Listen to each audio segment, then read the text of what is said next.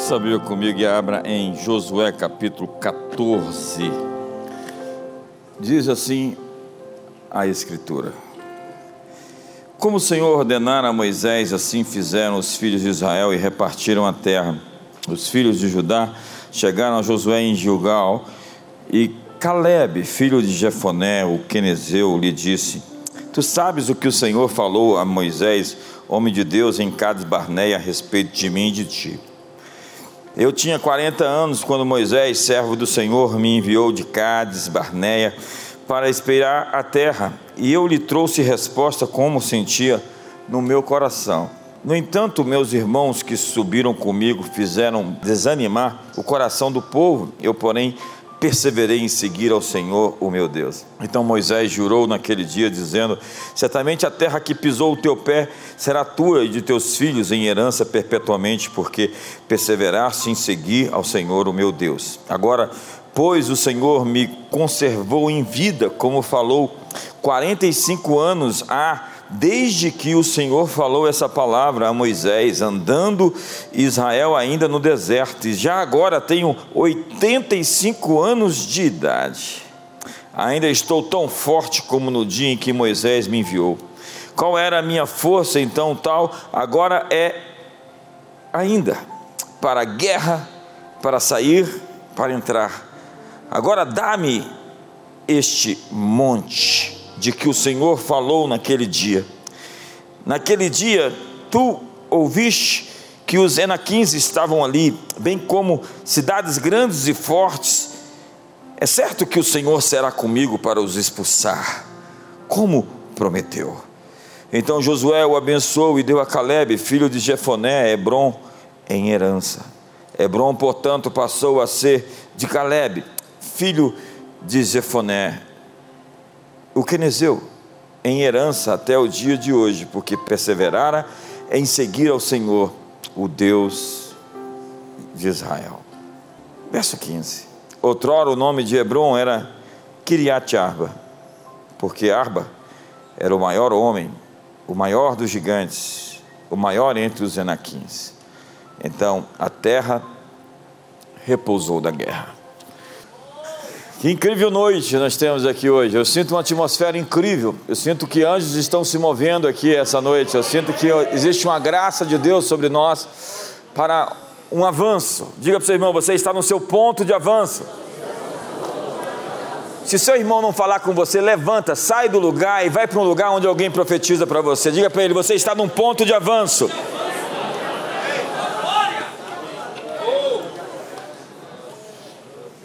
Dá-me o meu monte. O que esse homem Caleb fez? Qual a sua importância? Qual é o seu legado? O que eu, eu e você podemos aprender da sua vida, do seu testemunho?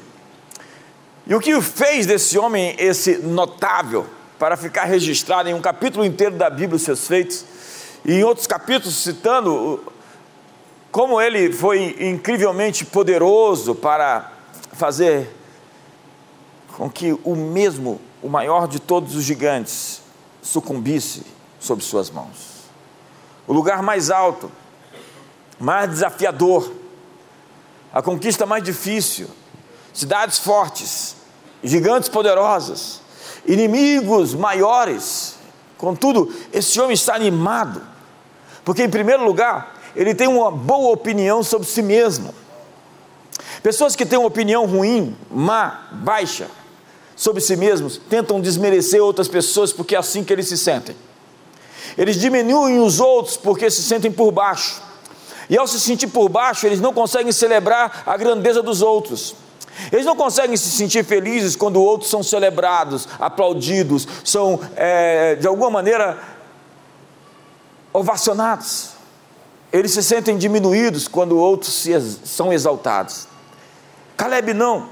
Caleb é esse sujeito que tem um, uma autoestima resolvida, ele tem uma boa opinião sobre si mesmo, ele não é um megalomaníaco, como alguns agora aí estão por aí. Eu vou parar por aqui para não denunciar quem é. é. Ele não é esse sujeito, sabe, que fica aí é, é, é dando golpes de publicidade, né? ações comerciais, onde se parece que é de fato aquilo que se promete, mas é só um golpe publicitário. E esse homem que conquista a montanha, primeiro é o homem que conquista a si mesmo. Ele é um bom vendedor de si mesmo. Ele tem entusiasmo. Ele não tem só aparência, ele tem um bom produto, mas ele tem uma boa embalagem. Quando se trata de apresentação, boa aparência é carta de recomendação. Mas o rótulo tem que corresponder ao conteúdo. Então, sua autoestima, sua autoimagem é o seu retrato interior. Como você se enxerga? Se você pudesse tirar uma foto de você, como você se vê? Como seria essa foto? Essa é uma boa pergunta. Esse, esse, esse é um, essa é uma pergunta que não quer calar. Como você se define, como você se enxerga, como você se percebe, como você se celebra. Porque tem gente que é penetra na sua própria festa de aniversário.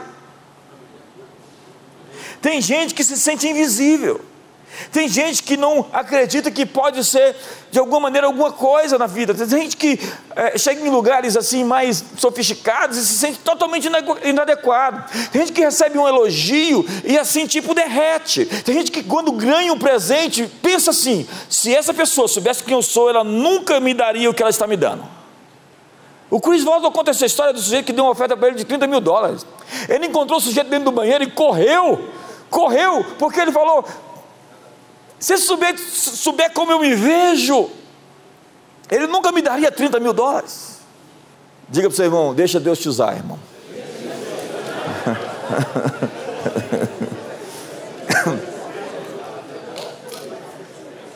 Qual é a sua opinião sobre você mesmo? Porque a sua autoimagem dirige a sua vida. O que você pensa sobre você dirige a sua vida. Se você sabe quem você é, você sabe para onde ir. Foi Sun Tzu que diz que se você sabe quem você é e você conhece o seu inimigo, você não tem que temer sem batalhas. Autoconhecimento é poder. Mas muitos de nós lutamos com um sentimento de insignificância pessoal. Esse homem chega para Josué e fala: Olha, a promessa que o Senhor me fez, eu estou esperando por ela acontecer. Eu quero a minha montanha. Ele não é falso, humilde, dizendo, ó, oh, estou esperando acontecer aquilo e vou ficar aqui de joelhos. Não, ele tem ação, porque crer é um verbo e exige uma atitude. Então, nós estamos cultivando preconceitos contra nós, nós temos conversas interiores contra nós mesmos, nós temos sabotadores internos, nós enterramos minas no nosso próprio caminho, e nós estragamos as coisas com a nossa baixa autoestima, com o nosso sentimento de inadequação. Há pessoas vivendo para provar que são importantes. A vida delas é contar vantagem e dizer porque são boas. Elas estão tentando convencer as pessoas que elas de fato são relevantes. Elas vivem na sina de fazer publicidade pessoal todo o tempo. Mas se você se sente bem com você mesmo, você não tem a tentativa de tentar provar que você é importante para os outros. Nossos testes atingem sempre a nossa percepção de quem nós somos. É onde o diabo mira, é onde ele ataca. Se você for ver, a tentação de Jesus foi um teste de identidade. O que ele disse para Jesus? Se tu és o filho de Deus, você é filho de Deus, filho de Deus mesmo?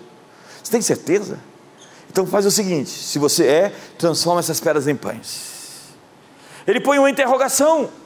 O diabo é especialista em colocar perguntas no eixo, na base de quem nós somos.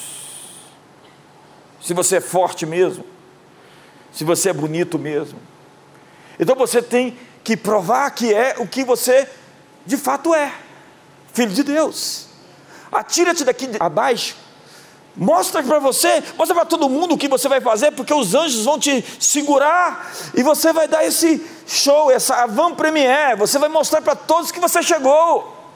Jesus, pula de cima do pináculo, comete um suicídio, mostra para as pessoas como os anjos vão intervir.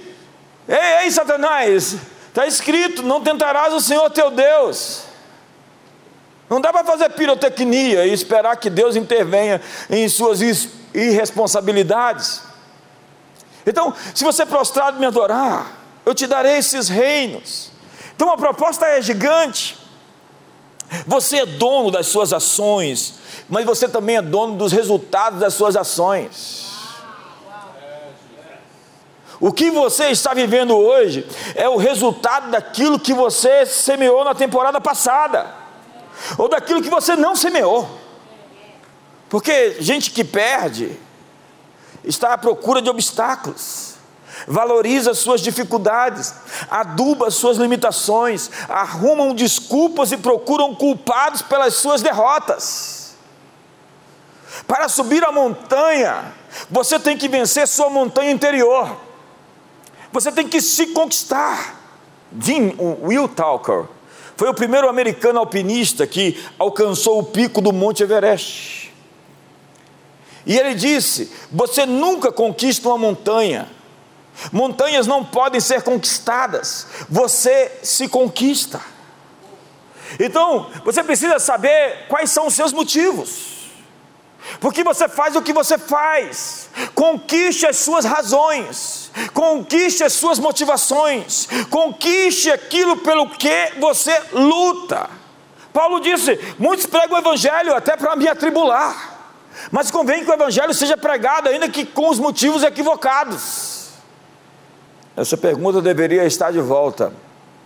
Quando um rapaz procura uma moça, ela deveria perguntar: quais são as suas intenções? É o que um pai pergunta. Para perguntar para ele se ele quer brincar, se divertir, ou se ele é um homem sério que está disposto a subir a montanha e sacrificar no altar. Você está do lado do namorado? Faça a pergunta para ele.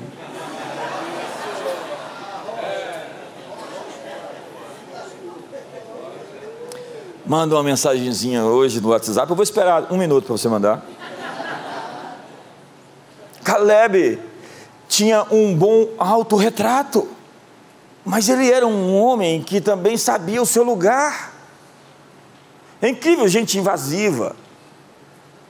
Hoje uma pessoa me disse, me publicou num, numa rede, nossa, eu gosto dele pregando, não gosto dele debatendo. Eu falei, então por que você assiste eu debatendo? É, Ponha-se no seu lugar.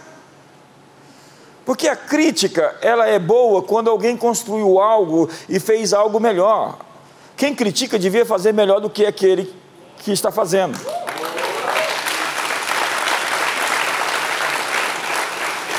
Caleb era o segundo, ele não tentou usurpar o poder de Josué. E depois ele saiu para conquistar Hebron, porque submissão é permissão para ser protegido. Esse era um livro basal que todo mundo tinha que voltar a ler, que é o Debaixo das Suas Asas. Portanto, tenha pressa de aprender e não de mandar. Atalhos terminam em derrotas. Receber aplausos não é tão importante como merecê-los. Não se conquista suas vitórias caminhando sobre cadáveres. A propósito, não assista Doutor Estranho.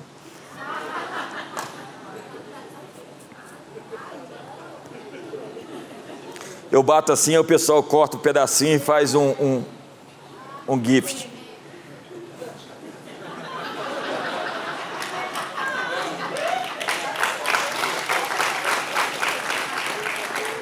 Quem foi? Alguém da mesa ali, né? Artifícios desonestos produzem um tipo de vitória artificial. Um castelo de areia que não sobrevive à próxima tempestade. A vida de Caleb é uma vida de quem vai subindo, vai crescendo. Não é um crescimento relâmpago. Não é uma coisa do tipo cometa, né? Apareceu, apareceu, apareceu, apareceu. Quem é ele? Sumiu. De vez em quando aparece alguém que você não sabe de onde, de onde vem.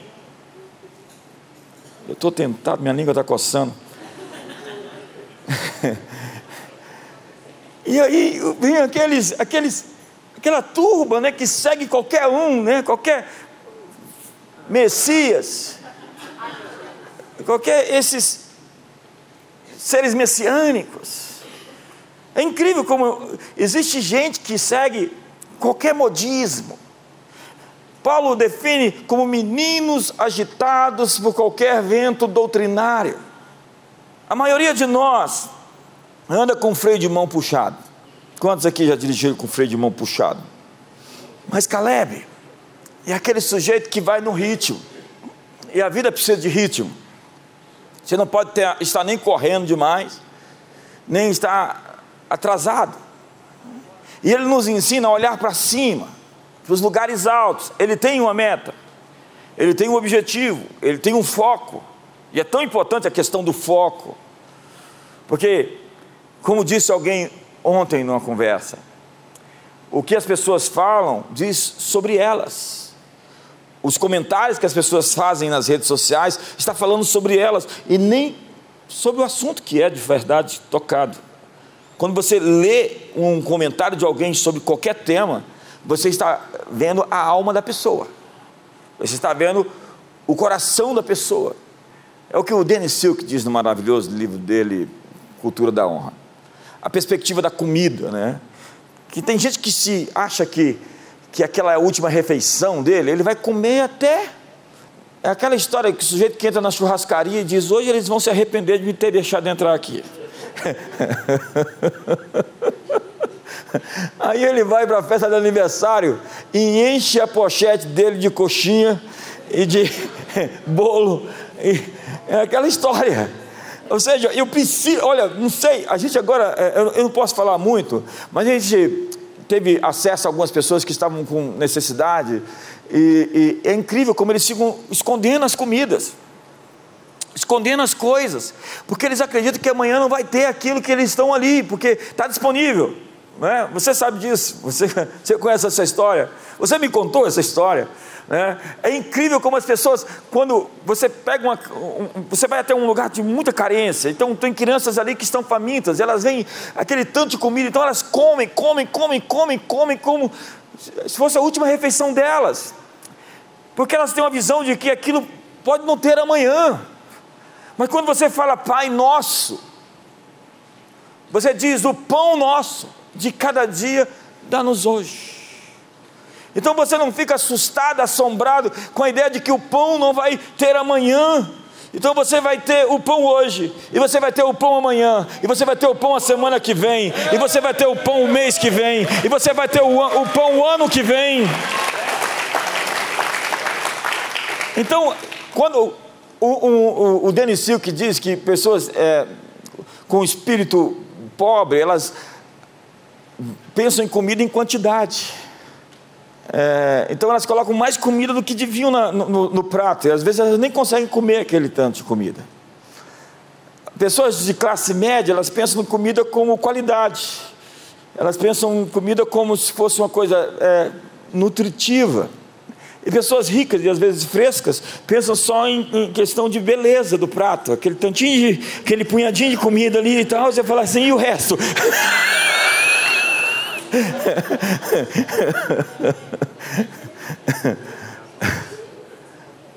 Caleb nos ensina a olhar para as coisas altas. Haviam guerreiros, cidades fortificadas, haviam gigantes em cima da montanha, mas ele disse: Dá-me o meu monte. Quantos estão com essa mensagem hoje assim? Dá-me o meu monte. Quantos, quantos, querem a sua montanha aqui? Quantos, quantos querem a sua terra, a sua geografia, o seu lugar? Quantos querem a sua Canaã? Ei, ei, me ajuda aí, se manifesta, faz alguma coisa.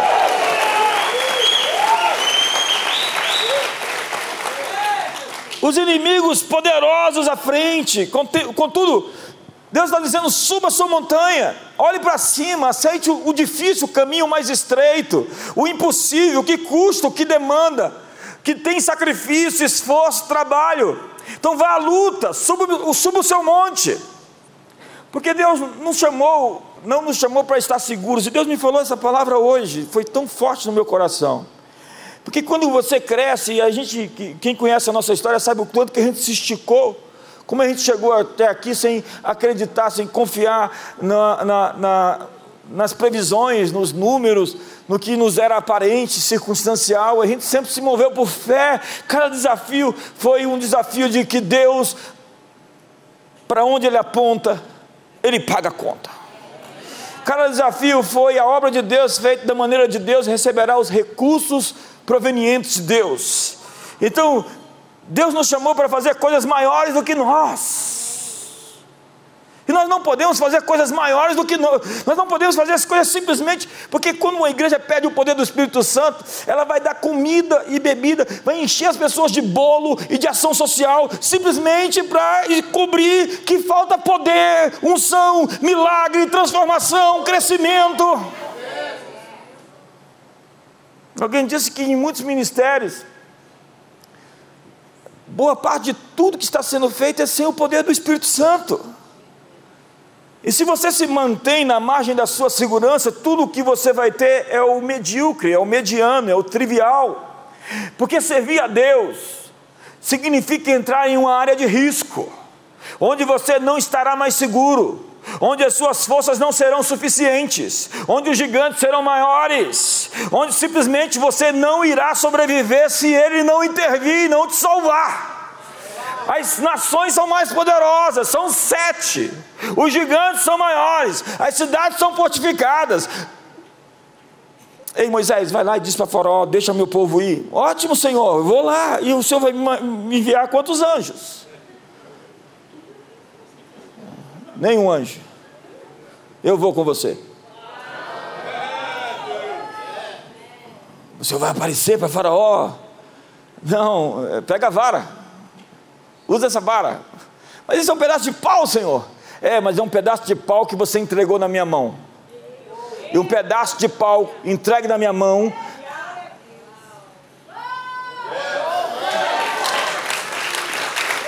É um pedaço de pau que vai abrir o mar, que vai ferir o Nilo, que vai fazer ficar escuro três dias. Eu sempre me lembro desse texto quando eu penso que o Deus principal do Egito é o Deus Ra, é o Deus solar. Amon-Ra. E eu fico pensando que Moisés chega lá e fala: três dias sem sol. Amon-Ra, cadê você? Ei, eu vim aqui só para te ver. Amon-Ra, onde é que você está? Você nem capaz de fazer brilhar. Seu Deus é falso, egípcio. Fique sabendo, cada uma das pragas que foram lançadas sobre o Egito foi uma lapada uma chicotada, a expressão praga é isso mesmo. É como se fosse um.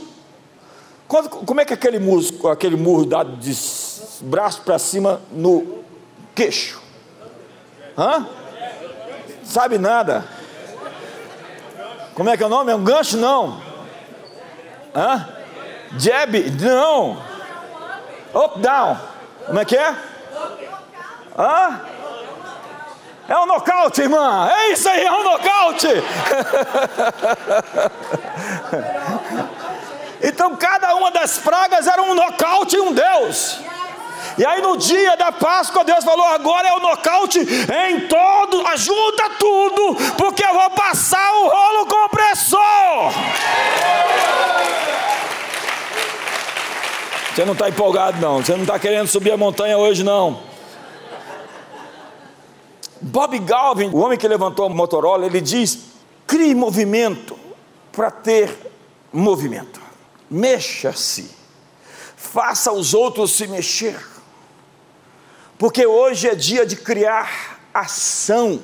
Você precisa criar um movimento em direção ao que você busca, em direção ao que você procura.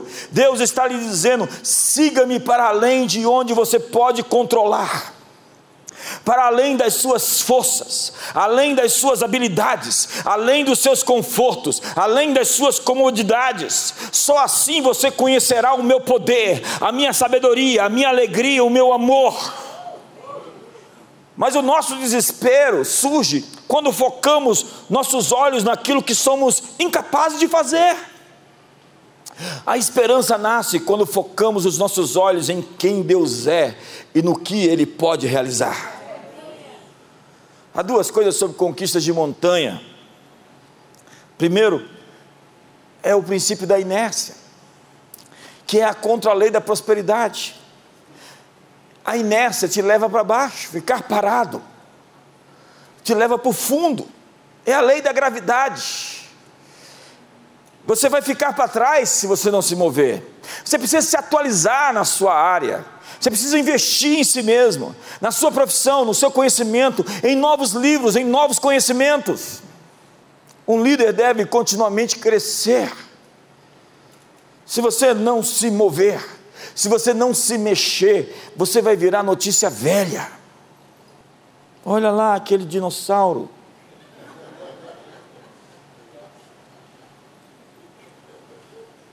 Aquele Batista Oronte. Assembleano Rex.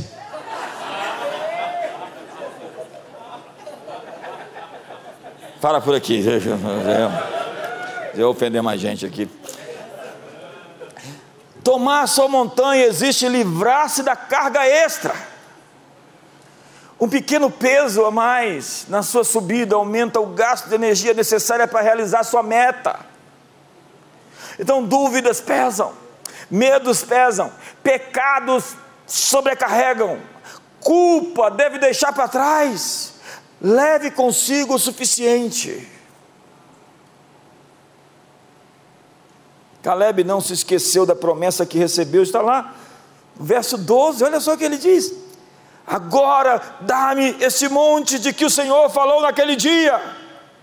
Ele pegou a promessa, ele escreveu em algum canto da Bíblia dele, é como eu faço quando eu recebo uma palavra, eu vou lá e escrevo. Às vezes eu abro meu computador, aí está lá escrito uma, uma promessa que Deus me fez há 10 anos. Eu falo, meu Jesus, é isso. Senhor, eu quero te lembrar isso. Lembre-se, é isso que Paulo diz para Timóteo: batalha o bom combate da fé, firmado nas profecias que recebestes. O, o Bill Johnson ele escreve todas as profecias em, em, em cartolinas e fica ali dizendo as palavras que recebeu e profetizando o que Deus tinha afirmado que ia fazer. É por isso que você precisa gravar, registrar as coisas que Deus fala. Eu tenho Bíblias muito, muito bem registradas as coisas que eu recebi de Deus. E agora 45 anos se passaram e seus olhos estão fitos na promessa. Ele estava velho, mas estava muito vivo. Enquanto há pessoas tão jovens e tão mortas. Caleb está com 85 anos dizendo: Dá-me o meu monte, dá-me a minha montanha. E há tantos jovens se arrastando, desanimados, depressivos, porque acreditaram em mentiras sobre si mesmos, porque deixaram o seu retrato interior se manchar. Nosso chamado é para o caminho, Jesus é o caminho, a verdade e a vida. Nosso chamado é para o movimento, para ação, para pôr o pé na estrada.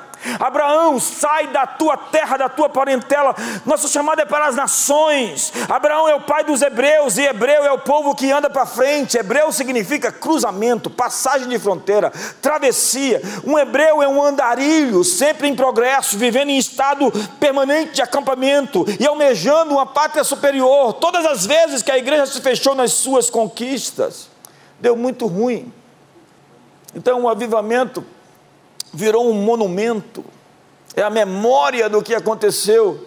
Tem gente tão entusiasmada né, com o passado. Tempos atrás alguém falou para mim: Nossa, era tão incrível aquele tempo. Eu falei: Era não. Não lembra? 25 anos atrás, quando a gente andava junto, era tão maravilhoso. Eu falei: Era não. Mas você não lembra? Nós orávamos, Deus fazia movimentos. Eu falei, hoje Ele faz mais. Hoje Ele está se movimentando mais. Hoje existem revelações novas, hoje existe graça nova, hoje existe poder novo, hoje existe fogo novo. O fogo arderá continuamente no altar, não se apagará. Se você tem saudade da sua vida espiritual, do passado, sinto dizer que você está doente. Você precisa de uma renovação. Você precisa de paixão nova. Eu me lembro que mais de 30 anos atrás alguém disse: Esse cara está aí pregando. Esse fogo é coisa de. coisa de verão. Verão vai passar. Essa coisa vai terminar. Pois eu sinto dizer que o verão virou décadas e décadas e décadas, e eu, e eu, e eu não estou com saudade dos, das coisas antigas, na verdade eu estou com saudade das coisas novas que vão acontecer, estou com um olhar nelas. Dá-me a minha montanha, eu quero o meu monte, eu vou subir para a minha geografia, o lugar que me foi prometido, me ajuda, ei!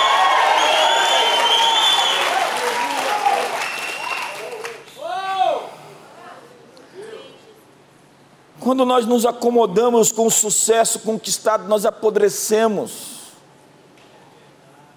Tenho medo desse povo parado, que conquistou uma posição e ali fez a sua residência, o seu habitat, e agora está em busca de conforto, de aposentadoria. Gente, cristão não se aposenta.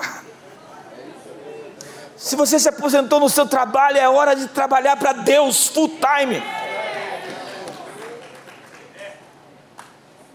Pode bater o cartão agora, amanhã lá. Já viu o carro parado? Meu pai tinha mania de comprar carro novo deixar na garagem. Depois de 30 dias, que ficava ali, 60 dias parado o carro, quando ia mexer em alguma coisa já estava estragado. Porque as peças se corroíam. Ficar parado, gente parada, crente parado. Água parada dá dengue. Seu sangue parou, seu coração parou de bombear, morreu. Então, gente que não reage, Deus está se movendo. Um culto como esse, ele fica lá, está morto. Se dizer, está morto. Morreu aos 20, enterraram com 80.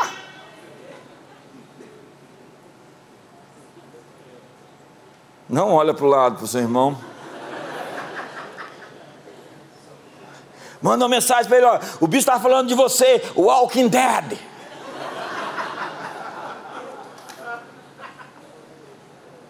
Então, sedentarismo, comodismo, alienação. Lembre-se de Gideão, que fez os midianitas partirem, venceu três exércitos poderosos, os povos do Oriente, os Amalequitas, com 300, ele venceu milhares e termina a sua vida parado letárgico, sentado no sofá, assistindo o BBB, com a sua estola sacerdotal, desviado, apostatado, infernizado, demonizado, doutor estranhado.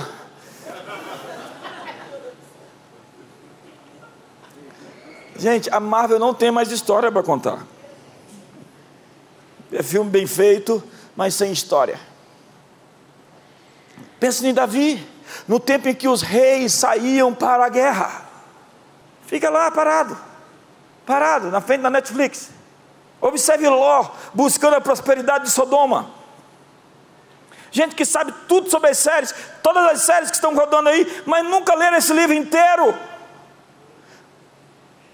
Tem um pregador que fala: Este é o retrato da sua desonra conhecer as séries de TV e não saber o que está escrito nesse livro, e ainda se afirmar como um cristão de meia tigela, e ainda reclamar, porque a vida não está boa.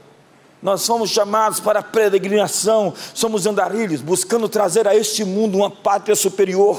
Somos chamados para um estado permanente de transformação, de crescimento, de desenvolvimento.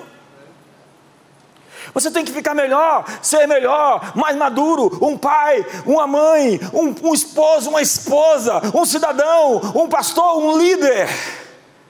A vereda do justo é como a luz da aurora, vai brilhando mais e mais até ser dia perfeito. Como você está melhorando?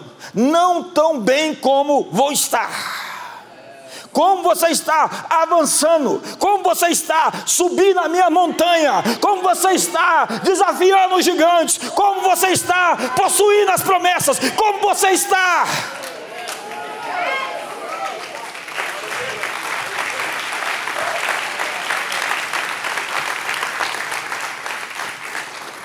Então, com 85 anos, Caleb é um adulto maduro. Isso é terrível, porque é raro você ver um adulto maduro com 85 anos.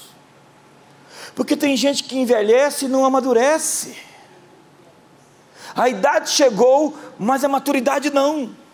Então tem velho bicudo, tem velho frustrado, tem velho decepcionado, tem velho amargurado, tem velho que dando mau conselho.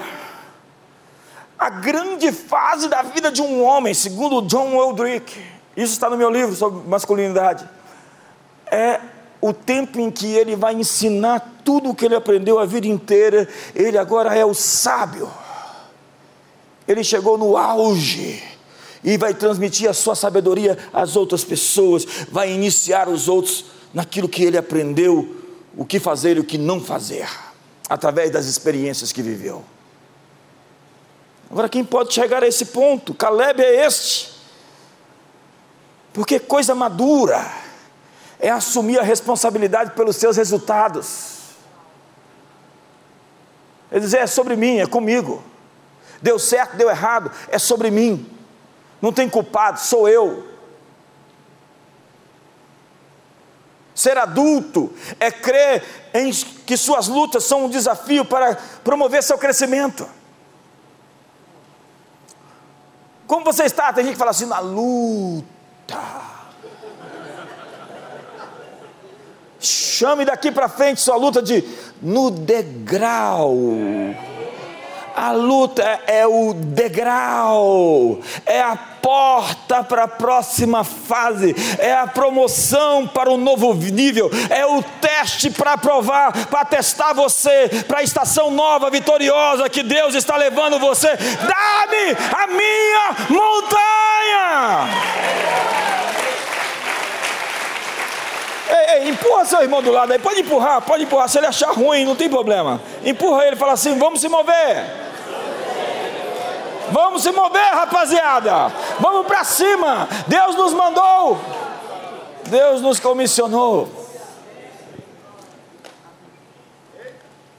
Então os perdedores repetem alguns comportamentos. Uma criança que aprendeu que se começasse a chorar quando quisesse alguma coisa ganharia, ela vai crescer e aprender que esse pequeno truque não vai funcionar, que tem pouca gente disposta a tolerar os seus mimos. Gente madura mostra quem de fato é. Deus diz a Moisés: tira a sandália dos teus pés, porque o lugar que você está pisando é santo. Você só pode pisar no sagrado com os pés descalços. Você só pode pisar no sagrado com os pés despidos, descobertos, desnudos. Para conectar-se com o sagrado exige-se autenticidade. Ao tirar os sapatos, Moisés ficou na sua real estatura. Trata-se de uma exposição real, sem armaduras religiosas, sem ornamentos, ou maquiagens, ou manufaturas, ou produções humanas. Não há nada tão perverso do que a distorção do sagrado. Foi em ambientes da religião, de onde saíram alguns dos piores sociopatas da história, como Jim Jones, David Koresh, David Berg, o Reverendo Moon. O grande desafio da jornada humana na vida é chegar à velhice como um sábio, porque há muitos frustrados, imaturos, magoados, ressentidos, críticos e cheios de ódio. Caleb chega no final e ele não está reclamando, ele está dizendo: Eu cheguei até aqui e não vou terminar sem conquistar o que me foi prometido. Eu quero, Josué, aquela palavra que me foi dada 40 anos antes, eu quero cumprida agora. Eu estou reivindicando o que é meu. E ele tem uma linguagem apropriada.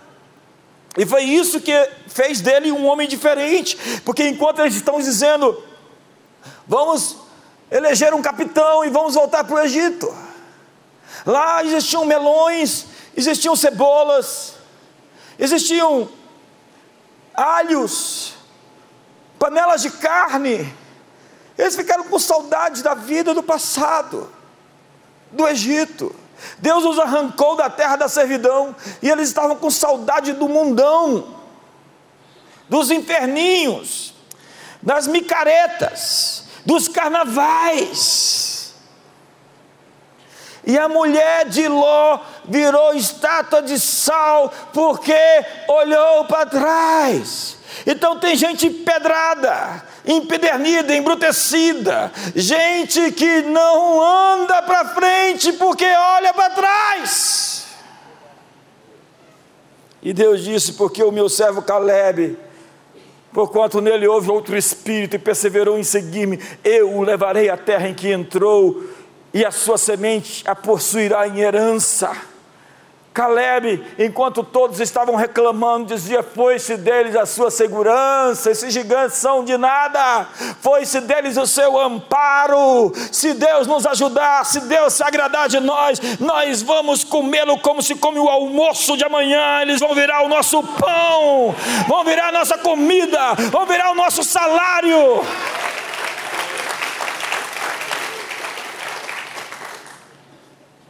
Agora é incrível os dramáticos, né? Eles querem insistir, enfatizar tudo que deu errado na vida deles. Eles querem convencer a você que eles estão com um problema. Já viu gente que quer falar do. O meu. Mas e aí? Por que, é que você está dando ênfase a isso? Você acha que isso é extremamente grande para Deus? A covardia nos leva muitas vezes a inventarmos coisas que não existem. Nós transformamos os problemas em alguma coisa maior do que são. Porque ali estavam os desanimados, desalmados, desânimo, ânimo é alma, é sem alma.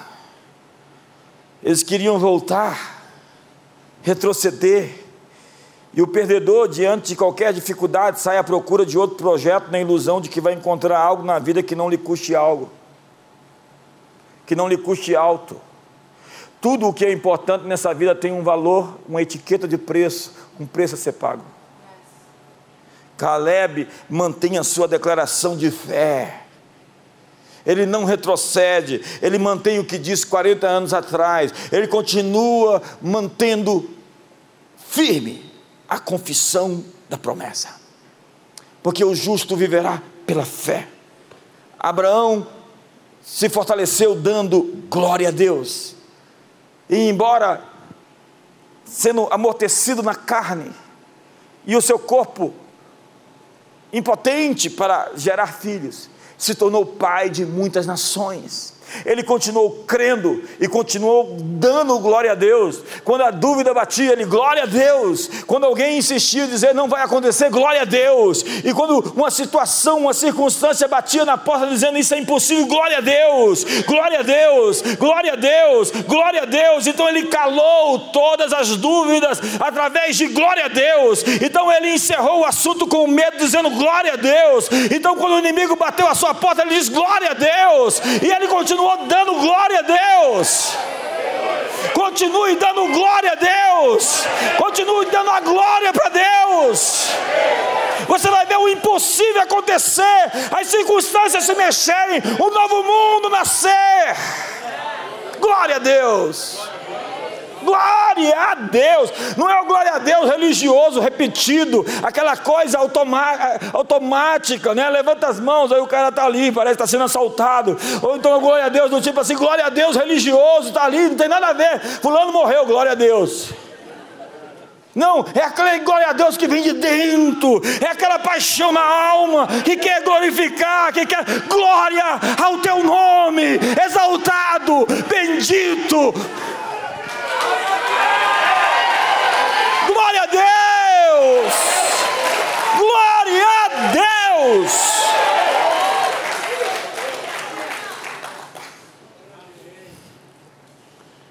E por fim, Caleb subiu a montanha. É isso, irmã. Agora, nunca se sobe uma montanha sozinho. Porque sozinho você pode ser rápido, mas somente em equipe você vai longe. Eu tenho medo de gente solitária. Porque o solitário busca os seus próprios interesses e incorre contra a verdadeira sabedoria. Uma boa parte das pessoas que tentaram subir montanhas sozinhos morreram. E quando você escala com equipe, o risco diminui bastante. Não que não haja risco, mas o risco diminui em grupo. Quando nós somos um time, nós cuidamos uns dos outros. Diga para a pessoa do seu lado, por favor, cuide de mim.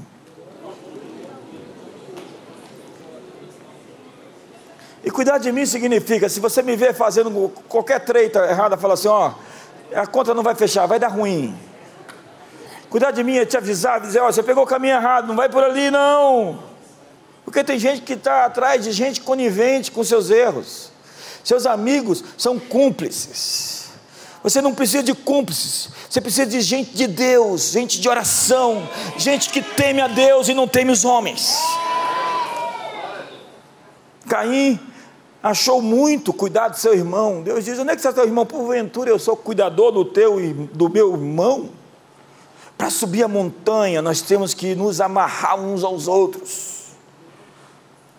Porque quando você aprende sozinho, você sofre mais. Acredite, eu tive que aprender muita coisa sozinho, porque eu vivi numa época de deserto, a nível de conhecimento, de recursos. O que nós temos hoje, as oportunidades, as ferramentas, os livros, os cursos, o conhecimento que está disponível é tão incrível. Você pode aprender muito rápido.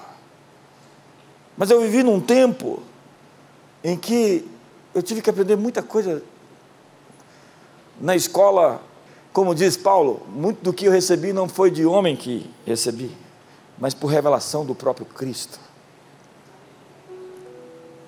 E mentoreamento é crescimento sem dor. É impossível viver no topo do monte todo o tempo. O máximo que você pode fazer é dar um pulo lá no topo e voltar correndo. Porque você não foi feito para viver a uma altura de um voo comercial de um 777. A pressão é grande. Você pode ir lá, mas não pode viver lá. Então desconfie desses super espirituais. Esse povo que vive em transe assim.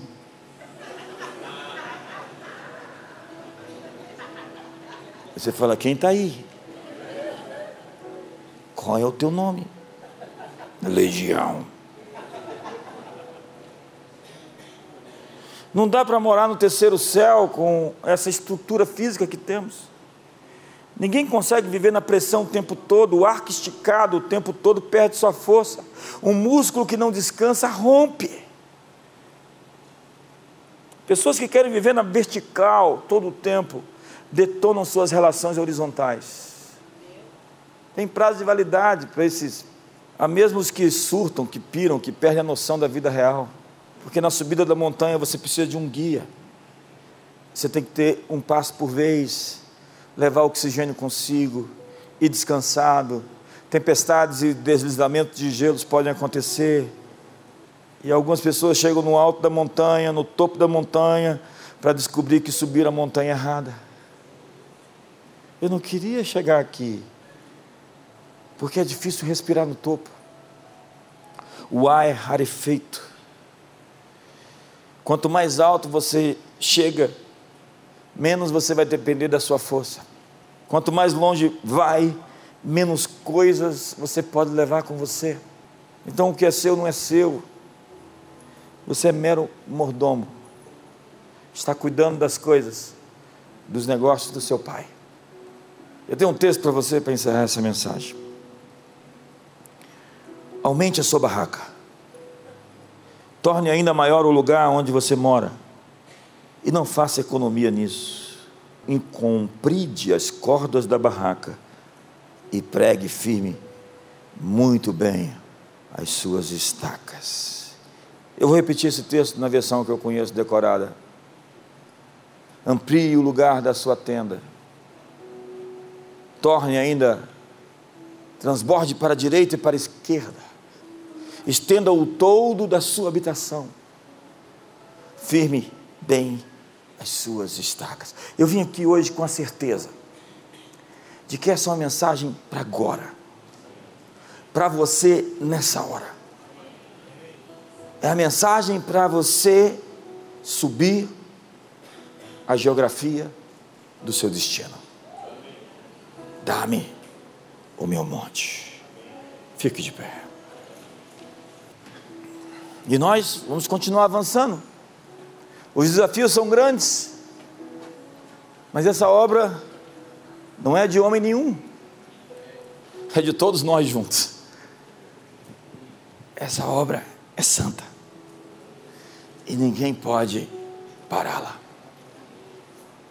Ela vai ampliar, aumentar, se estender e crescer. E o seu nome para essa estação é Caleb.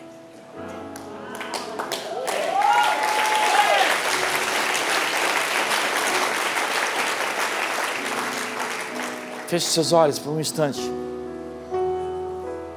Eu ainda tenho sete minutos.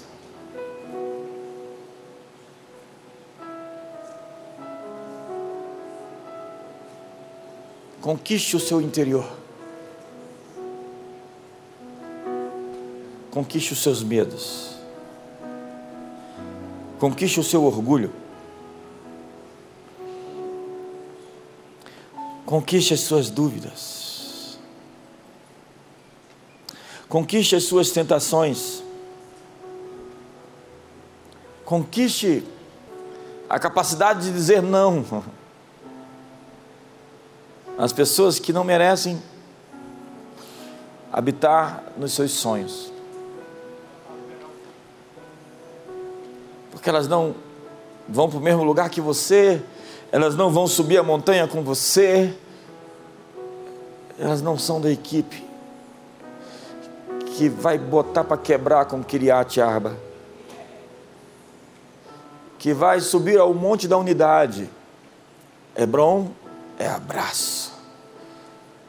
É o lugar onde nos abraçamos, onde estamos unidos por um propósito, porque somente assim podemos destituir os inimigos dos lugares altos que eles estão. Quando juntos em união, ali o Senhor ordena a sua bênção.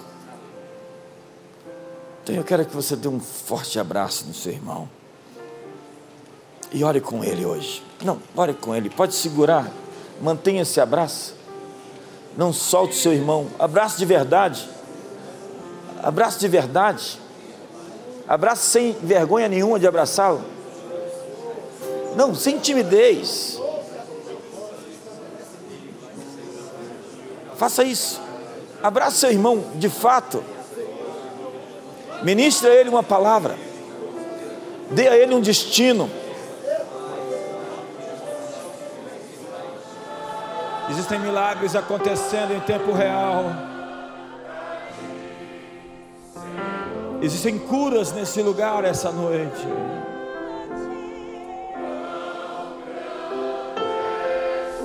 Há demônios e opressões caindo.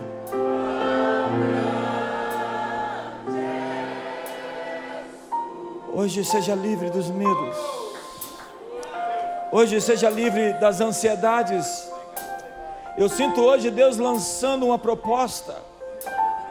Eu sinto hoje Deus afirmando um desafio, um passo adiante, um movimento à frente. Você estava estagnado, paralisado pelo medo. Deus está dizendo: é hora do movimento rumo ao ministério ao envolvimento outra vez, de lançar as redes mais fundo. Você estava receoso todo esse tempo, paralisado por tantas circunstâncias, traumatizado, ferido, às vezes machucado.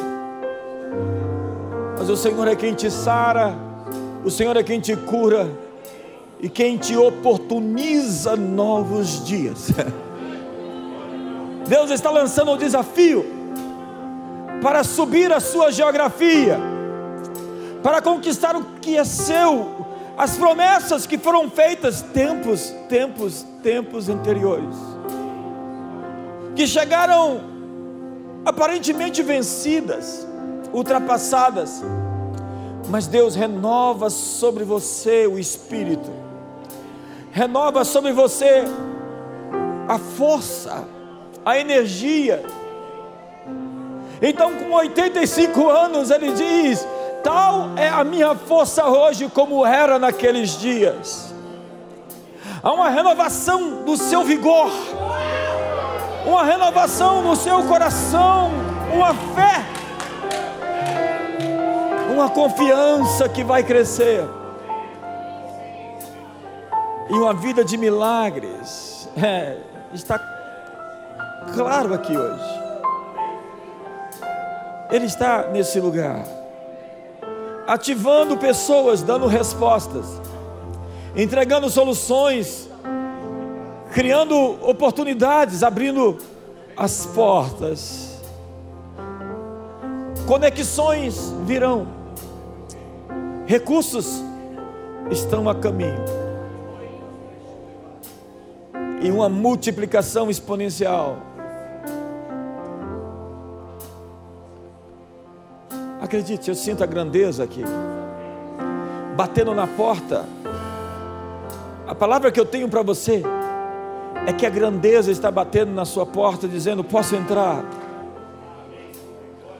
Posso levar você aos sonhos inimagináveis, as terras que você não ousou pensar fossem possíveis chegar, as realizações mais improváveis. As coisas que os olhos não viram e os ouvidos não ouviram, e nem penetraram no coração dos homens, mas que Deus preparou para você. As boas obras que Ele de antemão fez para que você andasse nelas. Deus está pavimentando o seu futuro e levando você adiante, existe uma atmosfera que vai com você daqui. E ela vai permear os seus sonhos nas próximas noites, nos próximos dias. Deus está dizendo: sobe a sua montanha. Que o amor de Deus, que a graça de Jesus, que a comunhão do Espírito Santo seja sobre todos. Boa noite.